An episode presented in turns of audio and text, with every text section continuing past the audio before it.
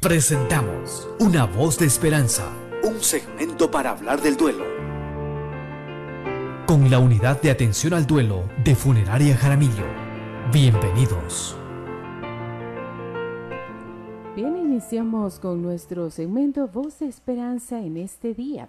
Hoy estaremos tratando un tema muy especial y es que cada persona tiende a expresar sus sentimientos de manera diferente y es preciso que sepamos reconocer que cada uno de nosotros, así como nuestros seres queridos, tienen una manera distinta de sentirse amados.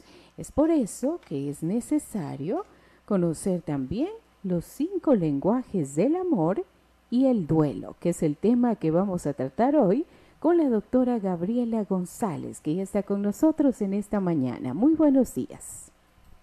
Muy buenos días con cada uno de ustedes. Gracias por ser parte de este espacio, Voz de Esperanza. Desde la Unidad de Atención al Duelo de Funeraria Jaramillo, queremos recordarles que estamos aquí con ustedes. El día de hoy particularmente tenemos un tema muy especial.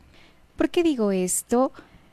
Digo esto porque a veces dentro de nuestro transitar del duelo nos concentramos en cómo transitarlo, en cómo trabajarlo, en cómo vivirlo, en cómo experimentarlo, qué decisiones tomar.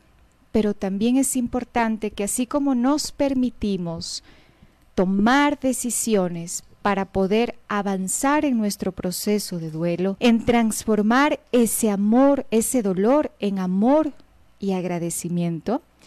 También es importante que nos demos la oportunidad de recordar sobre la importancia del poder estar acompañados durante el proceso. ¿Y por qué digo esto?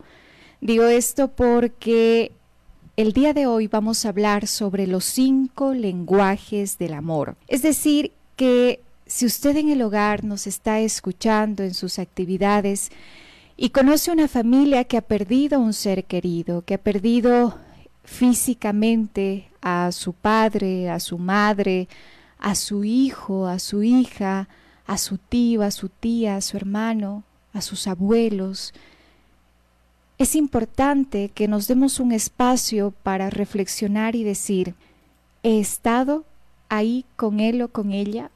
¿Le he acompañado en su proceso de duelo? ¿O qué es lo que me he permitido hacer para que sepa que no está solo o que no está sola frente a este proceso de pérdida? Y aquí es donde traemos este tema, ¿no? Los cinco lenguajes del amor. Afirma Gary Chapman, que es la, el autor de este magnífico libro Los cinco lenguajes del amor, que cada persona tiene una forma de expresar y recibir amor de forma diferente. Y hace un tiempo leía este libro un, un libro muy transformador. Y por supuesto actualmente mientras analizaba y reflexionaba qué tema traer para el día de hoy, acompañarnos de este espacio de conversatorio, decía, claro, en el proceso de duelo también es importante que nosotros descubramos cómo expresar nuestro amor, cómo expresar nuestra compañía a los otros. Y el día de hoy vamos a utilizar esta referencia de Gary Chapman a través de su libro Los cinco lenguajes del amor, diciendo de que podemos acompañar a nuestros familiares, a nuestros seres queridos que han perdido a alguien muy importante desde este sentimiento, desde esta decisión de empatía, de asertividad, pero también de conocimiento. Vamos entonces de inmediato a describir cuáles son los cinco lenguajes del amor. Entonces, Gary Chapman nos habla que los cinco lenguajes del amor son los siguientes. El primero, palabras de afirmación. Ya vamos a conversar de qué forma podemos utilizar este lenguaje para poder acompañar a una, a una persona en un proceso de duelo. Tiempo de calidad. Qué importante. Tercero, recepción o entrega también de pequeños detalles físicos significativos. Nosotros les llamamos regalos, detalles. Cuarto, tener actos de servicio y finalmente el contacto físico. Entonces ustedes dirán, bueno, Qué importante que sepamos que estos son los cinco lenguajes del amor, pero ¿cómo podemos tomar como referencia para acompañar estos procesos de duelo? Cuando hablamos de palabras de afirmación, que es el primer lenguaje del amor, hace referencia a poder validar las emociones que experimenta nuestro familiar que ha perdido a un ser querido. Por eso es fundamental que nosotros también abramos nuestro corazón a través de las palabras. Debemos recordar que las palabras son transformadoras, que las palabras cuando llegan a la mente de los otros puede crear un universo de esperanza y es fundamental que ahí digamos qué puedo decir. Y aquí viene la sugerencia, ¿no? De que podemos llegar a nuestro familiar, a nuestro amigo, y le podemos decir, quiero que sepas lo importante que tú eres para mí. Valoro mucho la relación que tuviste con tu ser querido, esa relación física. Comprendo que ahora es una relación espiritual, es una relación emocional. Recuerda que estoy aquí contigo mientras vives este proceso de transformación, de crecimiento. Físicamente no está tu ser amado, pero espiritualmente, emocionalmente, te acompaña y acompañará por siempre. Porque ese amor trasciende tiempo y espacio, porque de pronto, ahora, ese amor es un amor ya no solo terrenal, sino es un amor infinito. Entonces, mire qué importante poder expresar nuestro amor, nuestra compañía, aquellos que han perdido a su ser querido y que amamos, que son nuestros amigos, que son nuestros familiares, que son nuestros cercanos, y damos esas palabras de afirmación, esas palabras de validación. No les estamos cohibiendo de experimentar su proceso. Debemos evitar frases que hagan... Em, que hagan eh, noción a no llores, tienes que ser fuerte, tienes que seguir adelante, es que mira, ¿no es cierto? Eso es invalidar. Ya habrá un momento en donde la persona se permita transformar ese dolor, pero quien ha perdido a su ser querido desde el momento en que decidió levantarse de su cama, ya está siendo fuerte desde el momento en que le permitió recibirle para poder escuchar y conversar, ya está siendo fuerte. Entonces, qué importante que lleguemos con palabras de validación, que lleguemos con palabras de esperanza, pero también de respeto hacia el dolor de nuestro familiar o amigo y también de respeto a la memoria del ser querido. Ese es el primer lenguaje del amor. Vamos con el segundo lenguaje del amor, les había hablado sobre el tiempo de calidad. Y ustedes se preguntarán, Gabriela, ¿cómo tiempo de calidad en un proceso de duelo?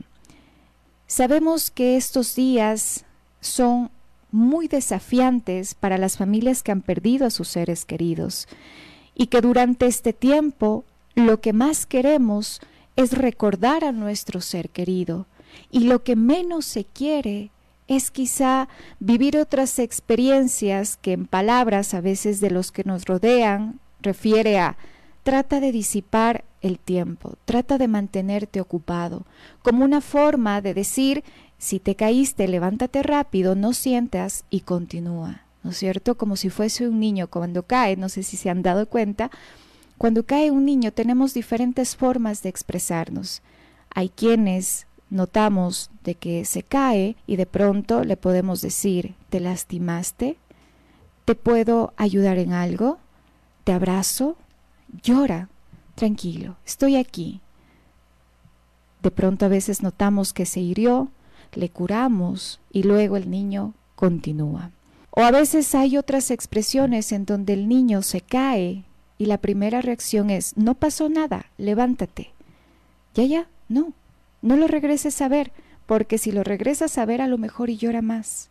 Y a veces ese mismo, ese mismo tipo de respuestas tenemos cuando ya somos adultos con las personas que atraviesan un dolor.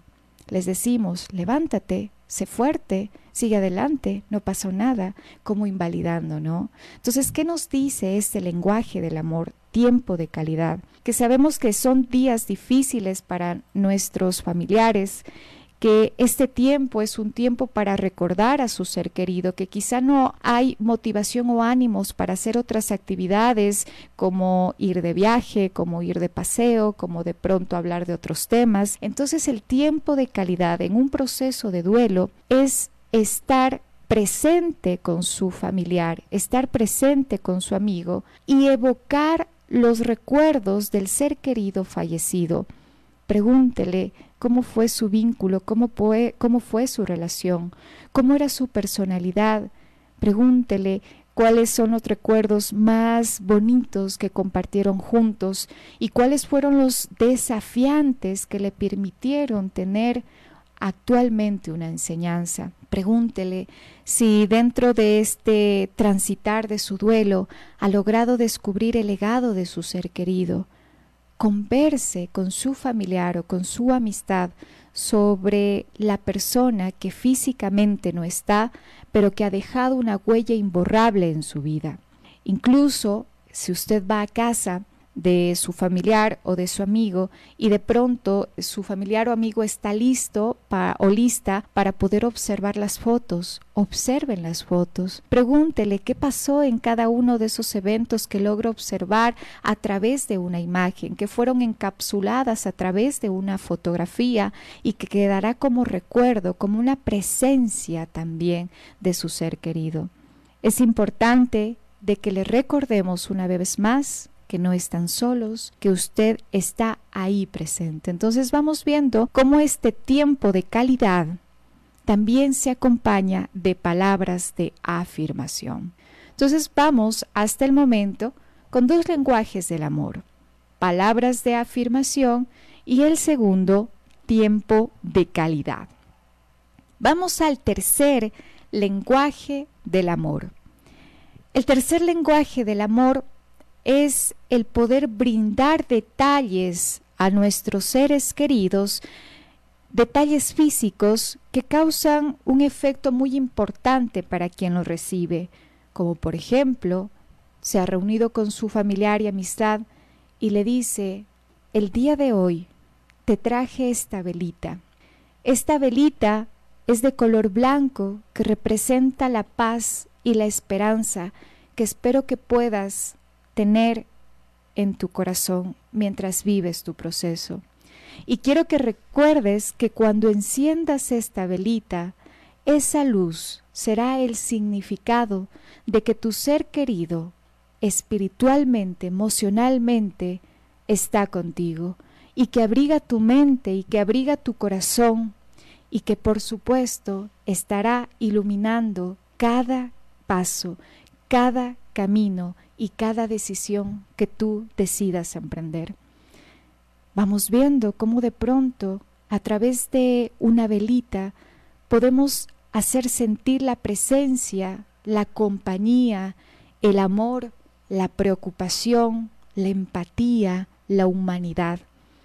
Y esa es nuestra invitación también desde Funeraria Jaramillo, a que se permitan recordar estos lenguajes del amor y lo puedan poner también en práctica aquellos que se encuentran a su alrededor.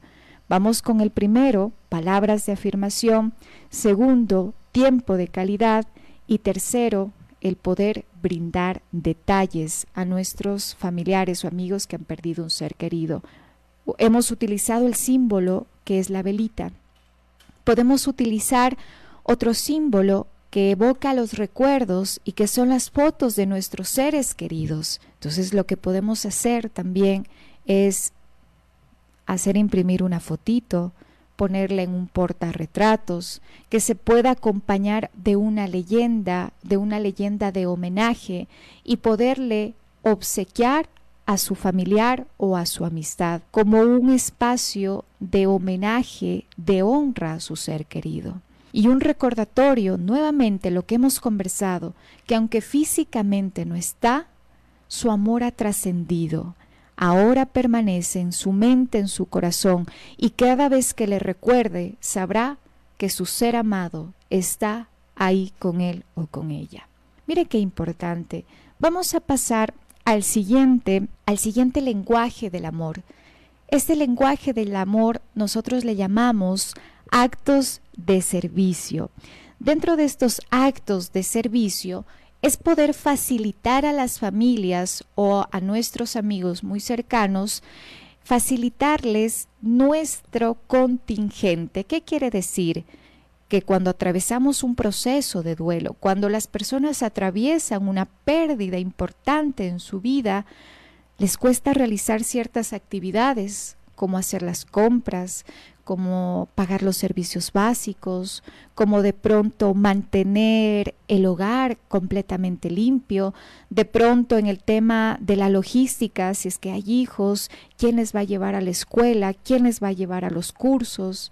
Entonces vamos viendo que la vida se reestructura completamente y que usted como una persona que ama, quiere, valora a su familiar y a su amistad, es importante de que pueda hacer notar su presencia a través de este acompañamiento a la realización de las actividades de la vida diaria en donde al familiar o a su amigo se le está haciendo muy desafiante realizarlo.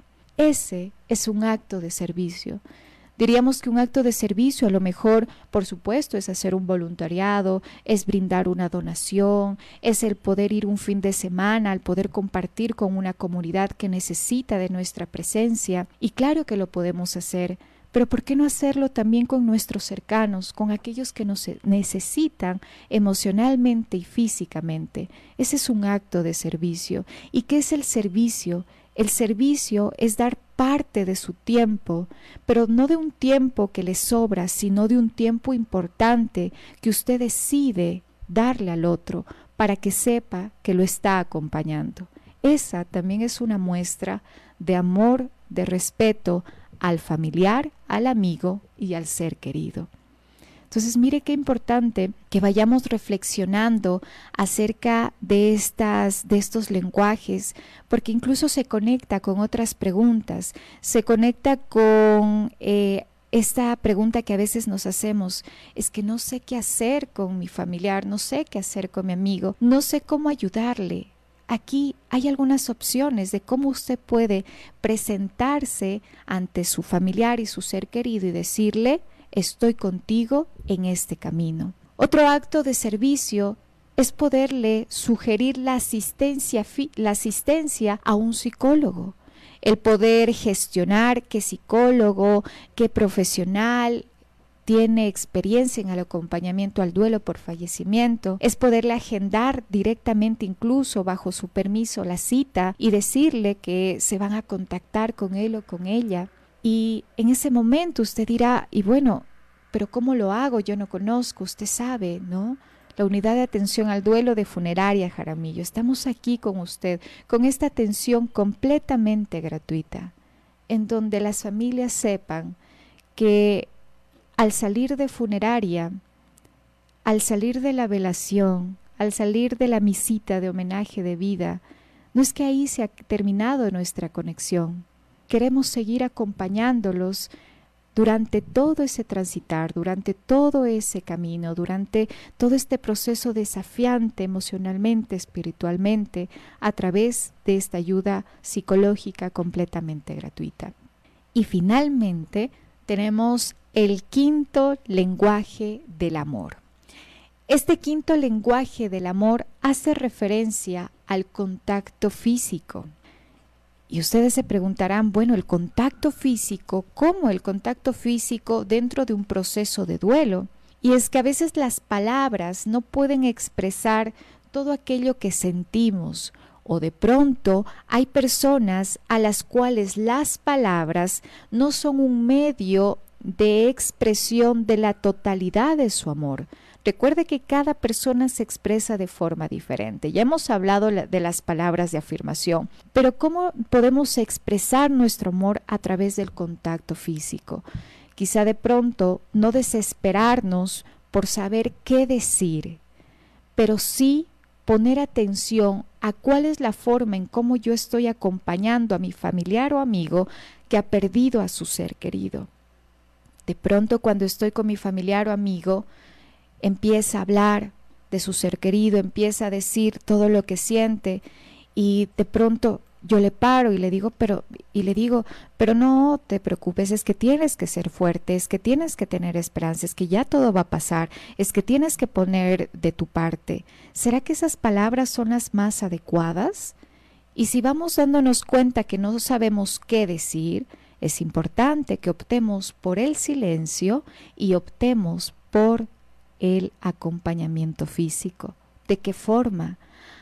si es muy cercano a nosotros, si es una persona con la que hemos compartido muchos momentos, muchas experiencias, es importante que le digamos, permíteme tomarte la mano como una muestra de que estoy aquí contigo, te escucho, te escucho. De pronto, lo que también podemos hacer con este familiar o amigo muy cercano, de confianza, es pedirle, si es posible, brindarle un abrazo o brindarle una caricia en su hombro, en su brazo, como muestra de que usted está ahí físicamente.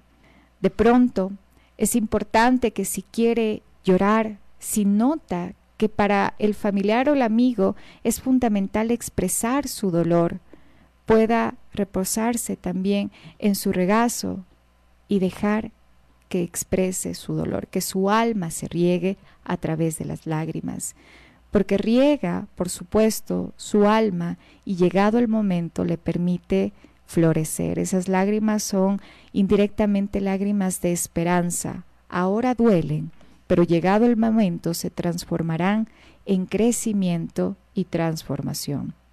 Entonces, mire qué fundamental que nosotros podamos considerar estos lenguajes del amor, las palabras de afirmación, el tiempo de calidad, el poder obsequiar detalles a nuestros seres queridos, el poder brindar actos de servicio a nuestros familiares, a nuestros amigos y por supuesto el contacto físico también.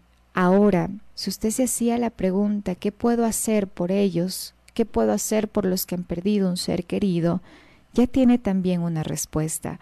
Y ahora la invitación es que no nos quedemos con estas palabras, sino que las llevemos a nuestros actos, a nuestra vida diaria. Y de pronto usted dirá, yo estoy escuchando el programa, pero ¿sabe qué, Gabriela? Yo no estoy perdiendo, yo no he perdido un ser querido, o no conozco a alguien que actualmente o recientemente tenga una pérdida. Pero aquí viene otra pregunta, si usted ya tiene esta información, si alguien de las personas que están a su alrededor están atravesando por un proceso doloroso, por un proceso desafiante, es importante también que haga sentir su presencia, su amor, su incondicionalidad a través de estos lenguajes del amor a sus hijos, a su pareja, a sus padres, a sus amigos, a sus familiares. Y qué importante lo que, mire lo que voy a decir, a usted mismo, a usted misma también. Esa es nuestra reflexión el día de hoy desde la unidad de atención al duelo de funeraria Jaramillo, recordándoles que estamos aquí con ustedes y abrimos este espacio también ya de la segunda parte de nuestro programa para poder recibir sus preguntas, para poderlos escuchar, para poder leer sus mensajes y sobre todo pues establecer este espacio de compartir. Así es muy importantes las recomendaciones y tenemos ya las inquietudes de nuestros amigos oyentes antes de irnos a la pausa.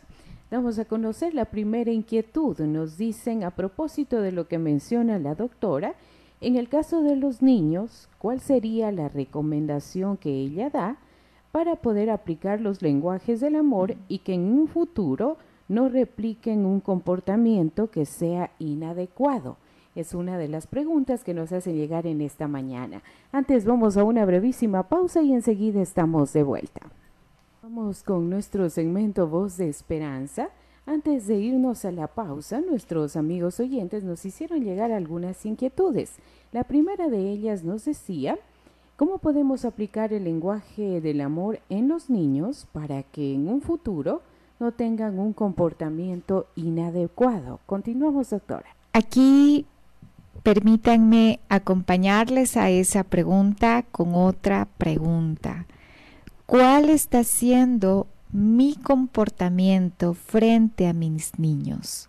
frente a mis hijos, cómo yo me comporto cuando estoy frente a mi madre, cómo me comporto cuando estoy frente a mi padre, cómo me comporto cuando estoy con mi esposo, con mi pareja, cómo me comporto o cómo hablo de aquellos que me rodean, cómo me comporto y cómo hablo de mis amistades, de mis compañeros de trabajo.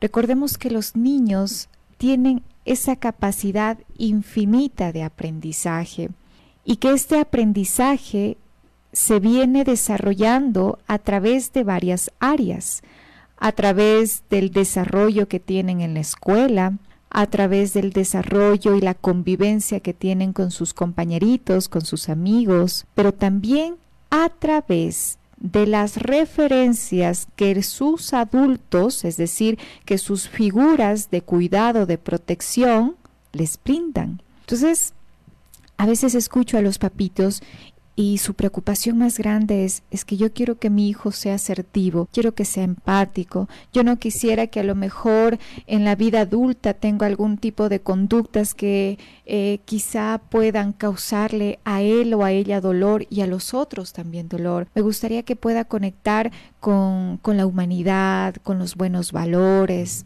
Y claro que va a ser así siempre y cuando usted también sea el reflejo de lo mismo.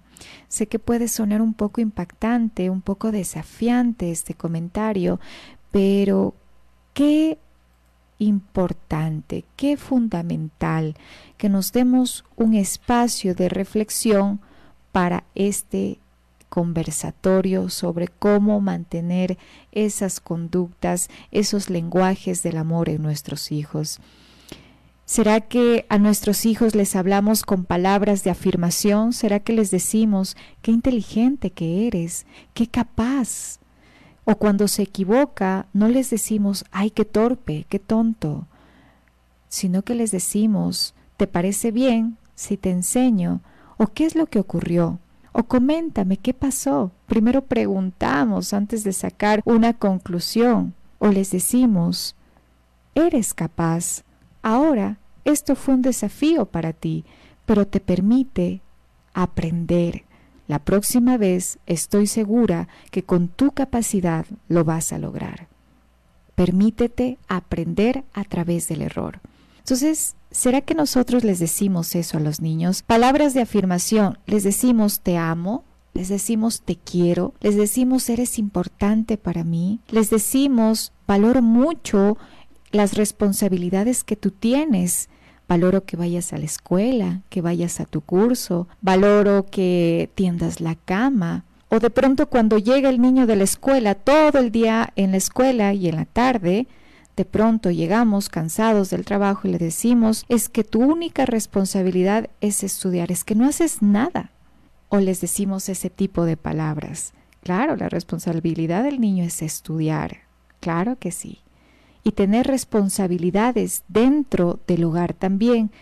Pero usted le dijo, haz o le dijo, mira, hazlo conmigo, yo te enseño y paulatinamente estoy seguro que tú lo harás solo llegado el momento. Entonces vamos viendo de que las palabras de afirmación las aprenden de la forma en cómo nosotros nos expresamos también y de la información que consumimos en casa todo el día. Qué importante. Tiempo de calidad. ¿Usted tiene tiempo de calidad con sus hijos? Usted de pronto durante la semana, si bien es cierto, hay muchas exigencias laborales, personales, etcétera, pero el fin de semana se permite hacer una actividad para poder compartir con su familia tiempo de calidad. ¿No es cierto? Y usted dirá, es que no hay dinero. Ah, pero tenemos algunos parques, ¿no es cierto? El niño lo que quiere es ser visto, por eso le dice, mamá, papá, mírame. Cuando se está bajando de la rodadera le dice, mírame, porque su mírame es tu mirada es importante para sentirme validado y para sentirme parte de este mundo. Por eso la primera mirada de los niños es importante, es fundamental y tiene que ser la de sus padres. O cuando los niños dicen, escúchame, pero mírame, pero siéntate. Es como decir, escúchame con los ojos, no estés en el celular, escúchame, interésate por mí. Ese es tiempo de calidad.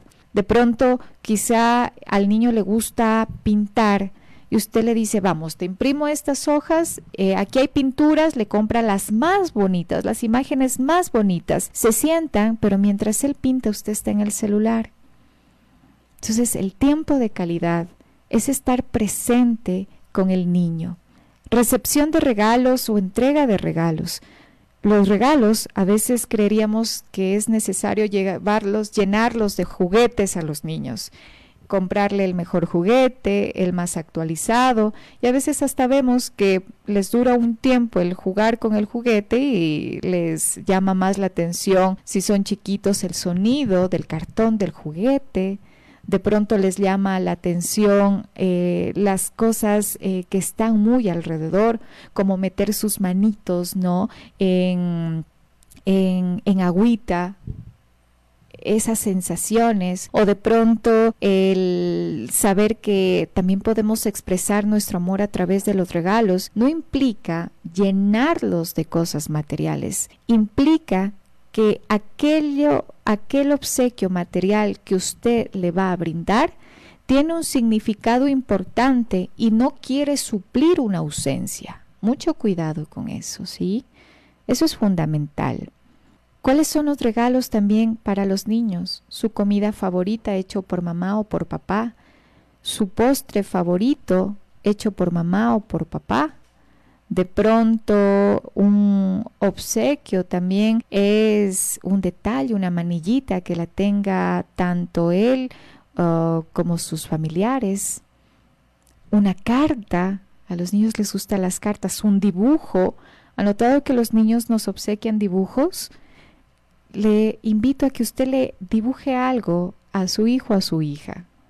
Si tiene un niño que siempre le dibuja cosas, dibújele también algo.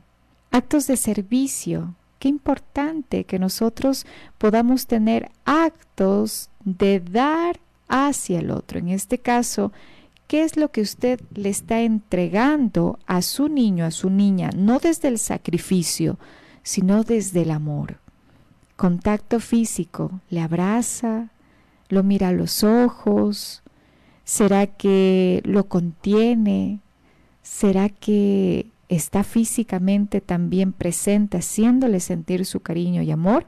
Esas son las reflexiones que también evocan este tipo de temas y en respuesta pues a esta gran pregunta y muy acertada en este momento sobre cómo podemos potenciar estos lenguajes del amor en los niños. Para finalizar tenemos dos inquietudes. El saludo también para nuestros amigos que nos escuchan desde la ciudad de Machala. Nos dicen, cuando una persona adulta está acostumbrada a recibir algunos detalles muy costosos y no tenemos la posibilidad de dárselos durante un duelo, ¿qué podemos hacer? Y también hablando del tiempo de calidad, nos preguntan, cuando por motivos económicos no podemos dejar un trabajo que nos absorbe gran cantidad de horas en horario rotativo, ¿cómo podemos compartir tiempo de calidad en familia? Ya, vamos con la primera pregunta, Mandita, como para poder ir eh, respondiendo paulatinamente. ¿Qué pasa cuando mi ser querido está enseñado a obsequios demasiados caros? Ah, aquí viene una frase que mm, es muy, muy cierta, muy importante, y es que los excesos reflejan una necesidad, es decir, una necesidad emocional. Si mi familiar o mi amigo de pronto para su estabilidad, para su tranquilidad, requiere siempre regalos y no solo regalos, sino regalos muy caros, nos vamos dando cuenta de que el verdadero mensaje que hay detrás de esa petición es hay una carencia tan grande en mi vida que mi forma de poderlo gestionar o de mi forma de poderlo sobrellevar es a través de sensaciones momentáneas. La sensación momentánea que me brinda el tener un celular, la sensación momentánea de comprarme una blusa, la sensación momentánea de comprarme algún artefacto que está en boga actualmente. Entonces, aquí es la pregunta, más de que juzgar al otro, porque ahí siempre viene, ah, no, sí, mira, a él le gusta o a ella solo le gustan las cosas caras, qué interesado. No es ser empáticos, es ser empáticos y decir, ¿cómo puedo acompañar a esa carencia que está experimentando mi familiar o mi amigo? de pronto, si está atravesando por un proceso de duelo, estamos viendo de que a lo mejor no está transitando su duelo, no está trabajando su duelo y está tratando de llenar ese vacío con cosas materiales. Así como otros llenan ese vacío con comida, así como otros llenan ese vacío con demasiado trabajo y llenándose de tantas actividades. O hay otros quienes llenan ese vacío a través de pensamientos en la mente constantes, pensamientos que causan dolor, acumulación uno tras de otro hasta que se forma una bolita de nieve. Entonces, ahí mi sugerencia sí sería muy importante que más que juzgar al otro, más que complacer el regalo, el regalo material, pueda mirar claramente la situación por la cual está atravesando su familiar o su amistad y saber cuál es la forma más propicia de poder hacer llegar ese detalle si es que usted lo quiere expresar a su amor a través de un detalle físico. Un detalle físico a lo mejor puede ser el poder agendar una cita de acompañamiento psicológico a su familiar. Entonces hay diferentes formas en donde nosotros podemos llegar hacia los otros. Y la siguiente pregunta, Mandita, ¿me la recuerda por favor? es sobre el tiempo de calidad. Nos dicen, cuando por motivos económicos no podemos alejarnos de un trabajo que nos absorbe varias horas en horario rotativo, ¿cómo podemos dedicarle tiempo de calidad a la familia? El tiempo de calidad a la familia no tiene referencia, no tiene relación con la parte económica. El tiempo de calidad hace referencia a la reflexión personal, hace referencia a la planificación de su tiempo, hace referencia a la planificación de sus actividades y de su tiempo a la gestión de su tiempo. Entonces, si usted en este momento, claro, analizando, dice, bueno, yo tengo horarios rotativos, dentro de estos horarios rotativos, pues tengo un trabajo muy, muy desafiante, físicamente cansado, mentalmente agotador. De pronto usted también dice, a veces se me cruzan los horarios y no puedo ver todo el tiempo a mi, a mi familiar, a mi amistad, etc. Ya se ha concentrado en todo lo que no hay. Ahora debe poner atención plena a las posibilidades que usted le va a brindar frente a la situación que experimenta. Está muy bien que demos nuestra visión a todo lo que no hay. Ahora es tiempo de que dé atención a todo a lo que sí hay. Usted dirá, bueno, pero por ejemplo, yo en la mañana, justo tengo mi turno en la tarde y en la mañana tengo libre, pero en la mañana mis hijos están en la escuela. Ah, pero en la escuela, ¿qué es lo que pasa? En la escuela, de pronto en la mañana se puede levantar, hacerle el desayuno a su pequeño, a su pequeña. O de pronto, si por supuesto se levanta demasiado cansado y a lo mejor su pareja apoya con ese, con ese rol de cuidado, usted dice, bueno, me voy a planificar para irme a la hora de receso y poder también estar presente un momento con mi hijo, con mi hija. De pronto puedo irle a ver a la salida. De pronto puedo dejarle una carta también. ¿Por qué digo esto? Porque cuando a veces el tiempo se vuelve un desafío total, debemos saber que hay otras formas de hacer sentir nuestro amor a nuestros seres queridos. Digamos, en el caso más extremo, que no tiene tiempo para nada, para nada, para nada, que incluso ni siquiera un domingo puede tener una hora como para compartir. Ese es el, ejemplo, lo más extremo. No hay tiempo, nada, nada, nada, nada. Todo el día está en el trabajo. Entonces, ahí es importante que logre observar cuáles son las otras formas de expresar nuestro amor.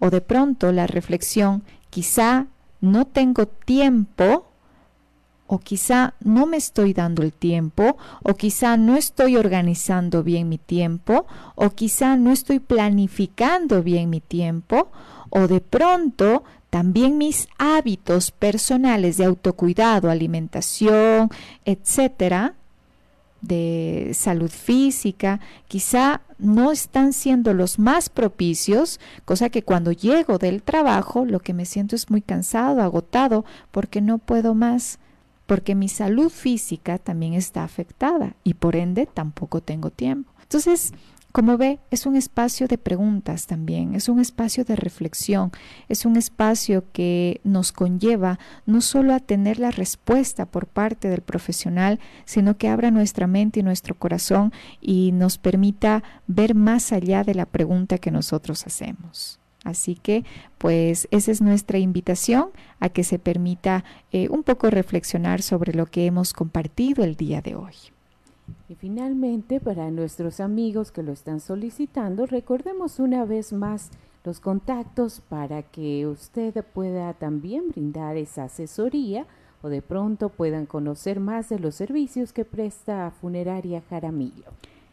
Desde la unidad de atención al duelo de Funeraria Jaramillo tenemos el siguiente numerito 096 108 03 46 096 108 03 46 damos atención psicológica completamente gratuita. Además de ello, tenemos el grupo de apoyo al duelo por fallecimiento, que por cierto es el primero aquí en Loja y al sur de, de, nuestro, de nuestra provincia, también a nivel general tenemos también ya la apertura de nuestro duelo por pérdida de un hijo. Es decir, ya en el siguiente programa les vamos a comunicar, les vamos a hacer la invitación para aquellos papitos que escuchan este programa, que han perdido a sus hijos, que pueden sumarse también a este grupo de apoyo, en donde asistirán también otros padres resilientes que han decidido transitar su duelo desde el amor y desde el agradecimiento, o que están iniciando su camino también de trabajo de duelo. Les comentamos también que tenemos espacios de homenajes comunitarios una vez al mes en Camposanto. Natural, normalmente les hacemos de igual forma aquí la invitación o a través de nuestras redes sociales de Funeraria Jaramillo en Facebook, Funeraria Jaramillo eh, Oficial en Instagram, a través de nuestra página web. También en nuestra página web hay un blog del duelo en donde usted puede encontrar varias temáticas, duelo por pérdida de mamá, de papá, de hijo, qué hacer con las pertenencias de mi ser querido, eh, etcétera. Todos estos temas que a veces son preguntas en nuestra vida diaria, a través de este blog usted también puede encontrar esas respuestas. Eh, en este mes vamos a aperturar nuestro cineforo orientado al acompañamiento al duelo. Vamos a tener esta reunión mensual en donde vamos a compartir películas que, que nos permitan psicoeducarnos sobre el proceso de duelo, pero que también nos den una perspectiva de transformación de ese dolor. Entonces, eh, todos estos espacios son completamente gratuitos, recordándoles a ustedes que no están solos, que estamos aquí y que para nosotros es importante que ustedes estén en compañía durante este transitar. Agradecemos hoy la presencia de la doctora Gabriela González con un tema muy importante en esta mañana. Hoy hemos hablado de los cinco lenguajes del amor y también del duelo.